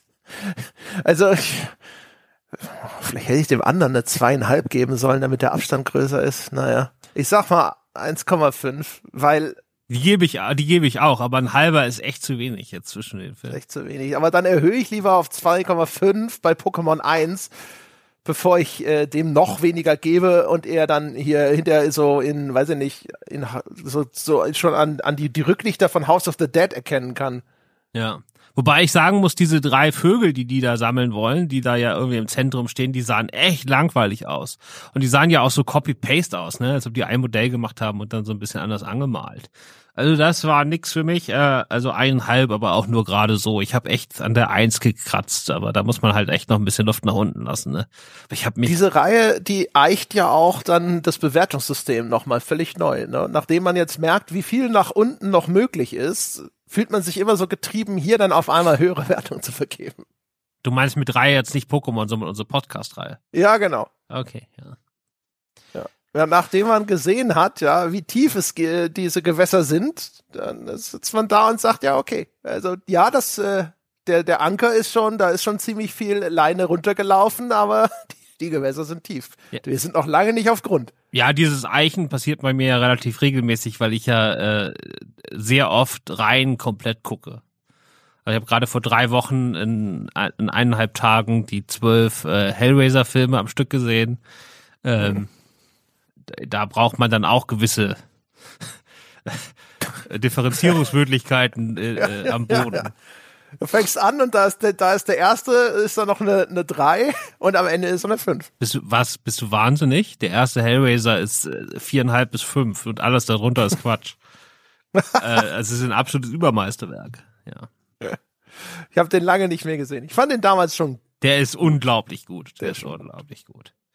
Vor allem, also ich weiß nicht, also das würde mich mal interessieren, aber diese, ich fand die, der, der Effekt, wenn hier der, was ist das, der böse Stiefvater oder sowas? Also nee, das ist der umgebrachte Ehemann. Auf jeden Fall, der, da erhebt sich doch dann diese Kreatur, die da also aus, so aus so blutigem Schleim sich erhebt und wieder zusammengesetzt wird. Und das fand ich damals extrem gut gemacht, aber ich weiß nicht, wie gut dieser Effekt gealtert ist.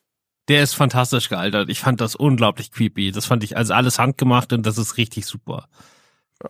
Aber das ist, das, das ist- ist eigentlich nur der betrogene Vater, der da umgebracht wird. Der ist gar nicht Ja, böse. genau. Also Ja, der, die Mutter ist die Böse, ne? der, die Mutter hat quasi mit dem Vater, äh, nee, mit dem Bruder des Vaters rumgemacht. Und Ja, der ist dann, gest- der hat dann diese Box besorgt und wurde dann irgendwie in so einen, äh, zu den bösen Pinheads da in die Hölle verfrachtet. Und jetzt muss die quasi auf dem Dachboden alle möglichen Leute dahin bringen und umbringen, damit des, deren Blut ihn wieder sozusagen zu einem Menschen macht. Und er ist am Anfang nur dieser Schleimklops und dann kriegt er so langsam Haut und so. Ja, ja, ja, ja. Ja, so ist stimmt, das. Genau so war das. Ja. Ja, ist schon geil. Das ist echt, Hellraiser ist eh so ein ulkiger Film, ne? Da ist der, da, ist- da, da, da ist so viel Zeug drin, äh, was eigentlich nur über so kurze Andeutung und Motivsetzung funktioniert. Also auch alleine diese Box, ne? Man weiß ja jetzt gar nicht so viel über diese Box oder sowas. Ich weiß gar nicht, fällt im ersten Teil schon der, das mit dieser Element-Configuration überhaupt als Satz? Ich glaube nicht. ich nicht mehr. Der erste Und ist ja auch noch von Clive Barker, da hat ja Clive Barker selbst Regie geführt. Äh, leider einige, äh, hat er das nur sehr selten getan. Und da ist er sich da wirklich treu geblieben. Und das, äh, der erste Teil ist ein absolutes Meisterwerk. Aber gut, ähm, ja, apropos Animation, äh, du hast ja jetzt in dieser zweimonatigen Pause doch noch Animationsfilme geguckt. Ähm, weil auf einmal ihr beide, also du und Christian Schmidt, auf einmal meintet, ihr könntet das auch ohne mich.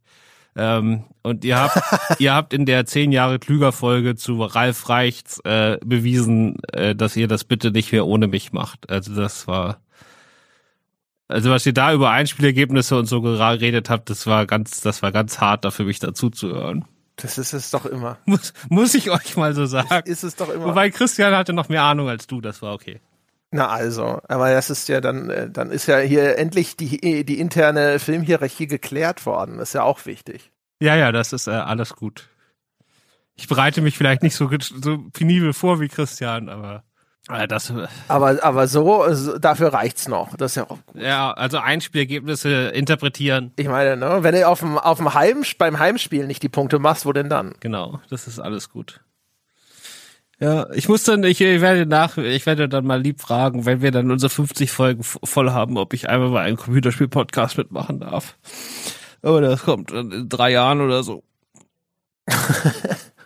Da kannst du, da kannst du nicht mal sehen. rechnen. 50 Folgen, das, das geht dann hinterher schneller, als du denkst. Und dann sitzt du da. Dann sitze ich da. Genau. Super. Also ich gebe auch eineinhalb. Ähm, jetzt ist po aus irgendeinem Grund der Pokémon-Podcast fast eineinhalb Stunden lang, ne, 1,20. Zwischendurch warst du kurz an der Tür, weil es geklingelt hat. Ziehen wir fünf Minuten ab, also 1,15 gerade. Äh, warum? Weil wir abgeschwächt sind ohne Ende, ne? Ist halt so. Und das, äh, wir, holen einfach immer das Maximum raus. Ja, und jetzt haben ganz viele Leute diesen Podcast nicht gehört, weil die uns zwar gerne labern hören, aber mit Pokémon nichts anfangen können. Dabei wäre das deren neue Lieblingsfolge geworden. Also, da, das, ist eine tiefe Trage. da unterschätzt du, unterschätzt du offensichtlich wieder den Sirenengesang meiner Morgan Freeman Stimme. Die sitzen alle gerade gebannt vor den Endgeräten. Ja. ja. Die, die nicht da sind, können dazu jetzt auch nichts sagen, weil sie das nicht gehört haben. Aber deswegen, ja, okay, super. Sag äh, mal, was wir nächstes Mal machen. Äh, Dungeon Siege. Das Schwerter des Äh, Königs. Ja, ja, genau. Ja, aber alle drei, oder? Ah, Um Gottes Willen, einer reicht. Die anderen sind ja dann auch, die haben nicht mehr den Untertitel A Dungeon Siege Tale und sind damit keine offiziellen Dungeon Siege Filme mehr. Okay, wenn du das so meinst. Dungeon Siege. War das nicht, Eindeutig. habe ich nicht gerade, ist das in eurer Christmas-Auswahl drin? Ja, genau. Ja, also nur mal für die Leinwand, liebe Hörer, ähm, da können wir das gleich als Tipp machen, weil ich mich auch drauf freue. Ich weiß ja nicht, wann Pokémon kommt. Kommt Pokémon jetzt noch vor Weihnachten? Nee, das wird im Januar laufen. Okay, dann ist das alles schon draußen und aufgelöst. Aber wir sind äh, gerade in äh, zwei Zeiten der, der Spannung gerade. Zum einen befinden wir uns gerade, das weiß André gar nicht, wir befinden uns gerade in den 36 Stunden, die zwischen der Avatar 2 Pressevorführung und dem Ende des Embargos von Avatar 2 sind. Ne? Deswegen bin ich auch gerade mega gestresst. So, und die Okay. zweite große Ungewissheit ist, dass äh, The Pod äh, gemacht hat, dass die Leser abstimmen dur- Jeder von den The Pod, äh, vier Leute, ne, dann durften immer drei davon für den vierten alte Spiele raussuchen, die derjenige jetzt für Weihnachten spielen muss, um dann einen extra Podcast dafür zu machen. Ähm, die Abstimmungsergebnisse sind aktuell noch nicht draußen, also ist nicht klar, wer nee, ich glaube, das kommt sowieso erst, wenn die Podcast-Folge dann erscheint, dann sieht man erst, was, wer was spielen musste. Äh, wir gehen alle davon aus, gerade, dass, äh, dass äh, ihr ein sehr sadistisches Publikum habt und äh, immer das Spiel ausgesucht wurde, das äh, demjenigen wahrscheinlich am wenigsten gefällt, damit der auch ein bisschen leidet.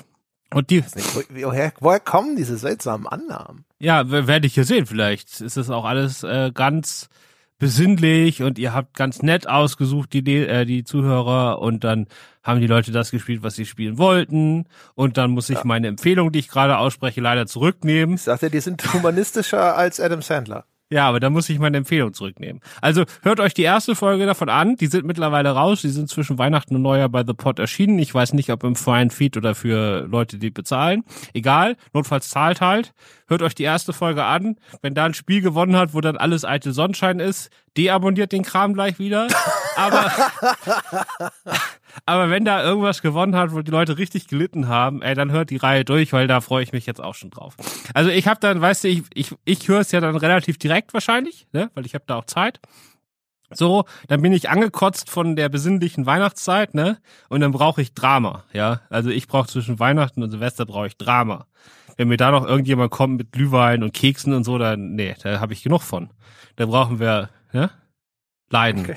Jesus hat auch für uns gelitten zwischen Wei Weihnachten und Ostern oder so. Das, das ist, äh, da, das, also ich freue mich. Und Dungeon jetzt, Siege. Darf, darf dir dann auch schon mal die Silvester-Quiz-Folge empfehlen?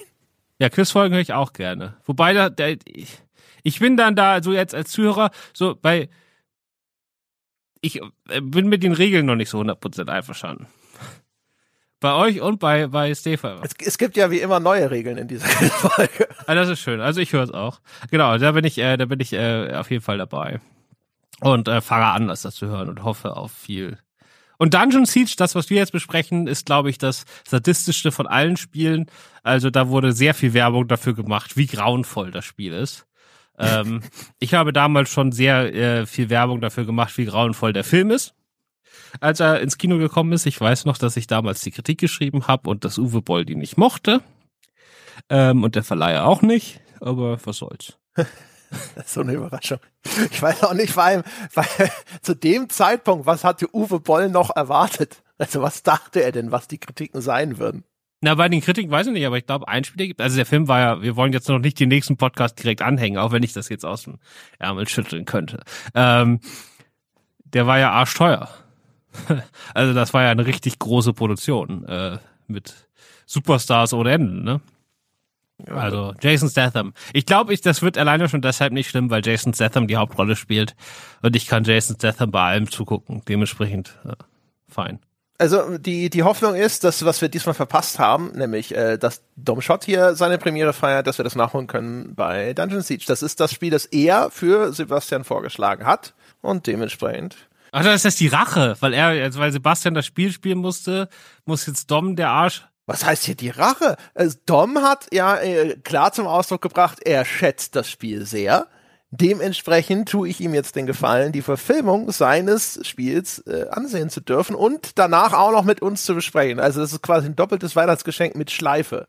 Aber der ist doch bei euch halbfest angestellt, Dom. Ja, also der ist, ist freier Mitarbeiter, aber auch mit festem Kontingent, ja. Ja, aber warum hat der dann überhaupt so ein Recht, jetzt zu sagen, er kommt jetzt kurzfristig nicht? Du musst mal deine Leute da in den Griff kriegen.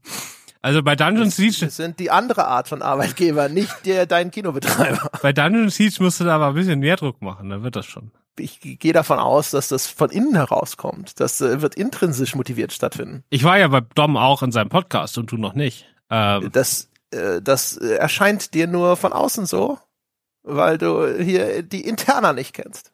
Warst du noch nicht in seinem Podcast? Du warst doch noch nicht in seinem Podcast. Ich war schon in seinem Podcast. Ich glaube, die Folge ist noch nicht erschienen. Ah, okay. Zum Zeitpunkt dieser Aufnahme. Meine ist schon lange raus. Also naja, gut. Ne, man fängt halt äh, äh, bei den äh, bei den besten Listen und so fängst du nicht mit der Eins an und äh, gehst dann zu zehn, sondern machst es umgekehrt. Ich, ich gönn dir das jetzt. Also bis zum nächsten Mal. Ciao. also, meine Damen und Herren, vielen Dank fürs Zuhören. Die, die wunderbare Filmkritik zu Avatar 2 ist inzwischen auch schon erschienen. Kann man jetzt auch nochmal nachhören und mit den eigenen Eindrücken vielleicht vergleichen. Hat der Cameron nochmal geschafft. Ja, alles bei Leinwandliebe und äh, das Werk von Christoph natürlich auf Filmstarts.de. In diesem Sinne, vielen Dank fürs Zuhören und bis zum nächsten Mal.